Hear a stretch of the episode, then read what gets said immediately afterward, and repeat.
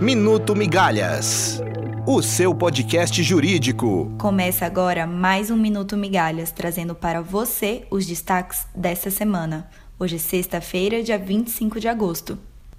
Direitos iguais para cônjuges e companheiros. Após a STF declarar inconstitucional a diferenciação entre os regimes sucessórios da união estável e do casamento, quarta turma do STJ aplica o mesmo entendimento e reconhece a simetria entre esses dois regimes.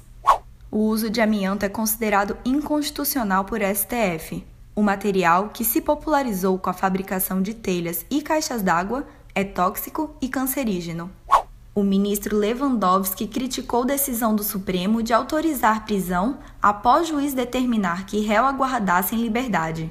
Levantada a crítica, outros ministros se manifestaram sobre casos semelhantes.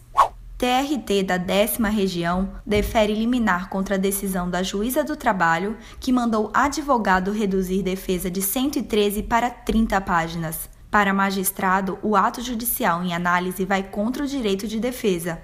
E a semana termina em ebulição, com protestos de juízes, procuradores e artistas contra o ministro Gilmar Mendes. O que será que nos espera na semana que vem? E esse foi o Minuto Migalhas dessa semana. Até a próxima!